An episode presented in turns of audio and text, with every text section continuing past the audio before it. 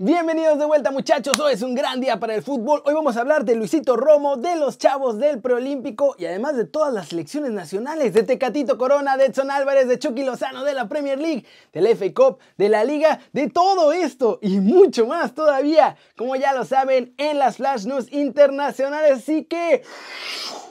Intro, papá.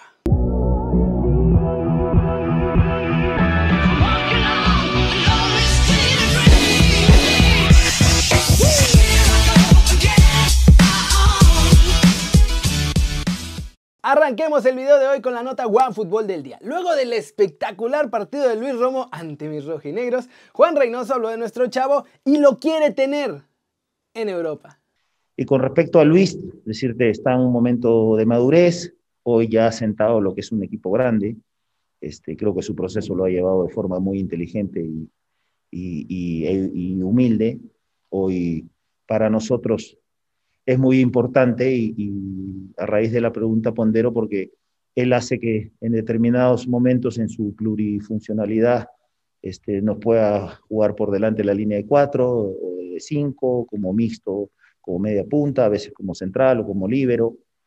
Este, y ojalá se le abra la oportunidad de ir a Europa y pueda plasmar todo lo bien que se ve aquí en la Liga Mexicana.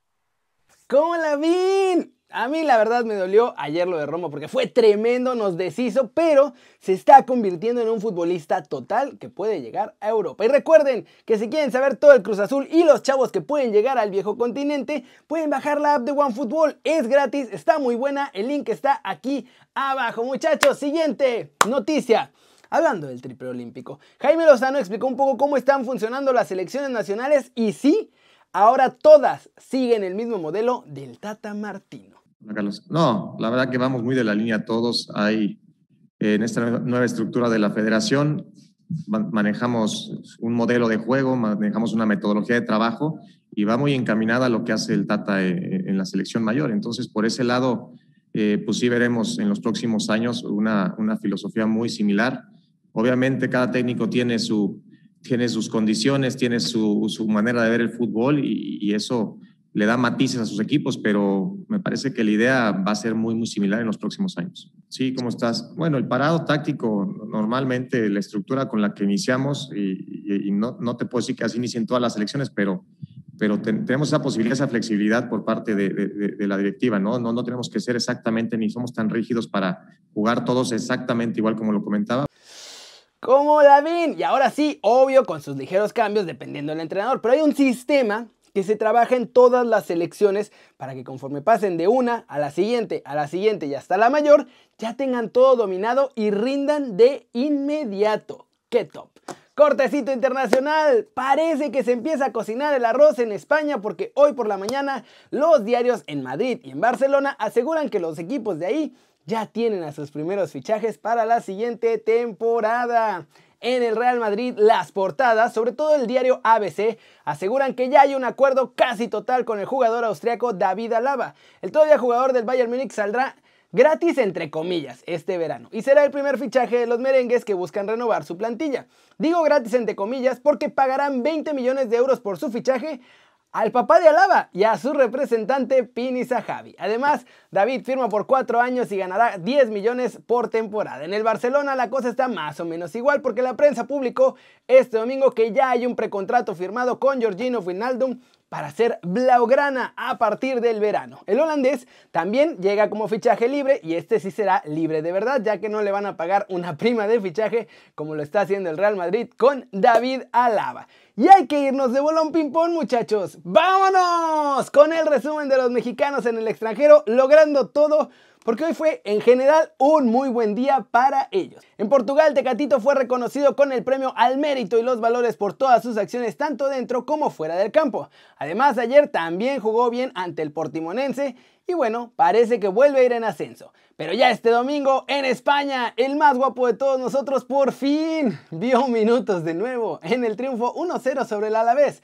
HH entró al campo al minuto 74, ayudó ahí a conservar la ventaja de los colchoneros, pero se le vio falta de ritmo en el tiempo que estuvo en el terreno de juego. Se nota todavía que ha estado fuera de actividad por más de un mes. En Italia, Chucky Lozano está de vuelta también y ya jugó ante la Roma. El Napoli además ganó hoy 2 a 0 gracias a un doblete de Mertens, que salió finísimo hoy. Nuestro Muñe Diabólico entró en la segunda mitad al minuto 73 y la verdad es que tampoco pudo brillar mucho. Se ve también que ha estado parado por un mes. En Holanda, luz y sombra. Primero, el PSV cayó derrotado 2 a 0 ante el AZ Alkmaar y en este partido Guti otra vez vio acción completita, pero desde la Vancomer. Los granjeros además se quedan casi fuera de la pelea por el título. Esta será la última temporada de Eric Gutiérrez con el PSV y buscará nuevo equipo en Europa en el verano.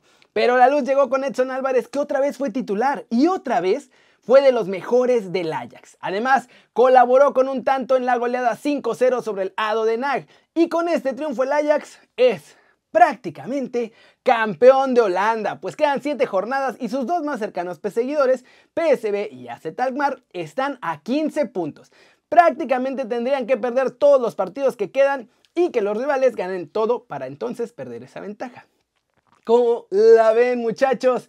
Gran segunda mitad de temporada de Edson con el Ajax y vayan anotando su primer título europeo al Machín. También está en la final de Copa y siguen vivos en la Europa League, así que puede tener hasta triplete mexicano esta temporada ahí con el Ajax. Y esa obviamente es la pregunta del día. Ya la liga la tiene amarrada. La copa es bastante posible porque ya están en la final contra el Vitesse, pero ¿creen que Edson Álvarez y el Ajax pueden ser la gran sorpresa y ganar la Europa League para tener el triplete esta temporada? Díganme aquí abajo. Flash News, Hansi Flick, el entrenador del Bayern Múnich, informó que David Alaba y Robert Lewandowski sí van a poder ir finalmente con sus selecciones a la fecha FIFA. En Alemania, el Freiburg ganó con comodidad en casa 2 a 0 ante el Augsburgo, gracias a los goles de Roland Salai y Philipp Lienhardt. Con esta victoria, el conjunto de Christian Streit recorta puntos con el Bayer Leverkusen, que además perdió esta jornada, y es donde está el límite de los puestos europeos. El PSG vuelve a ser líder en Francia, muchachos.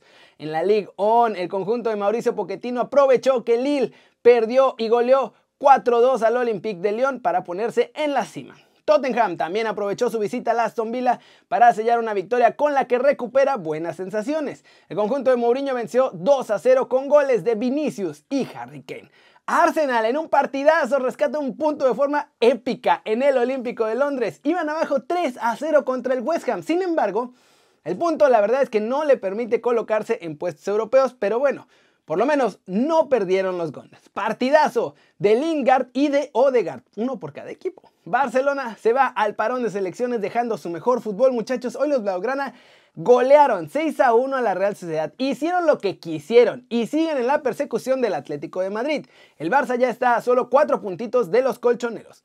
Chelsea venció 2 a 0 al Sheffield United y se instala en las semifinales de la FA Cup. Los de Thomas Tuchel siguen Parece que en estado de gracia, casi imbatibles, luego de eliminar al Atlético de Madrid en la Champions y ahora van a ir contra el Manchester City en la FA Cup. El Leicester City también se mete a las semifinales de esta copa por primera vez además desde 1892 tras vencer al Manchester United 3 a 1 y ellos enfrentarán al Southampton en Wembley. La Juve se aleja de la lucha del Scudetto, muchachos, perdieron sorpresivamente 1-0 ante el Benevento con gol al 90. Están a 10 puntos del líder Inter a falta de 33 unidades por disputarse en la Serie. El que no se rinde es el Milan. Siguen soñando con ese Scudetto luego de vencer hoy 3 a 2 a la Fiorentina a domicilio. Los Rossoneri se colocan a 6 puntos del líder, pero tienen un partido más que los Nero Azzurri. Y eso es todo por hoy muchachos, ¿cómo la ven? Un montón de noticias, un montón de partidos. La pelea por los títulos se va a poner, uff, durísima en algunas ligas de allá de Europa. En la de Holanda, pues ya no, porque ya el Ajax esencialmente la ganó. En Inglaterra, pues el Manchester City esencialmente ya ganó. Pero en Alemania todavía hay algún chance. El Bayern tiene mucha ventaja, pero hay algún chance. En Francia va a estar duro. Ahí también en España se va a poner bueno. Entonces, muchachos, ojo, ojo que se va a poner buena la cosa en algunas ligas. Y también en la Serie. Se me estaba olvidando esa Serie A. A ver qué pasa. Pero eso es todo por hoy. Muchas gracias por ver el video. Hoy estamos un poquito más temprano que de costumbre. Ya saben, si les gustó, denle like métanle un zambombazo duro a la manita para arriba, solo si así lo desean muchachos. Suscríbanse al canal si no lo han hecho. ¿Qué están esperando? este va a ser su nuevo canal favorito en YouTube. Denle click a la campanita para que hagan marca personal a los videos que salen diario. Píquenle y clic en activar todas las notificaciones. Ustedes ya se la sándwich muchachos, yo soy Kerry, siempre me da mucho gusto ver sus caras sonrientes, sanas y bien informadas. Y aquí nos vemos al ratón vaquero después del partido del Tri para el análisis. Ay, uy. Chao, chao.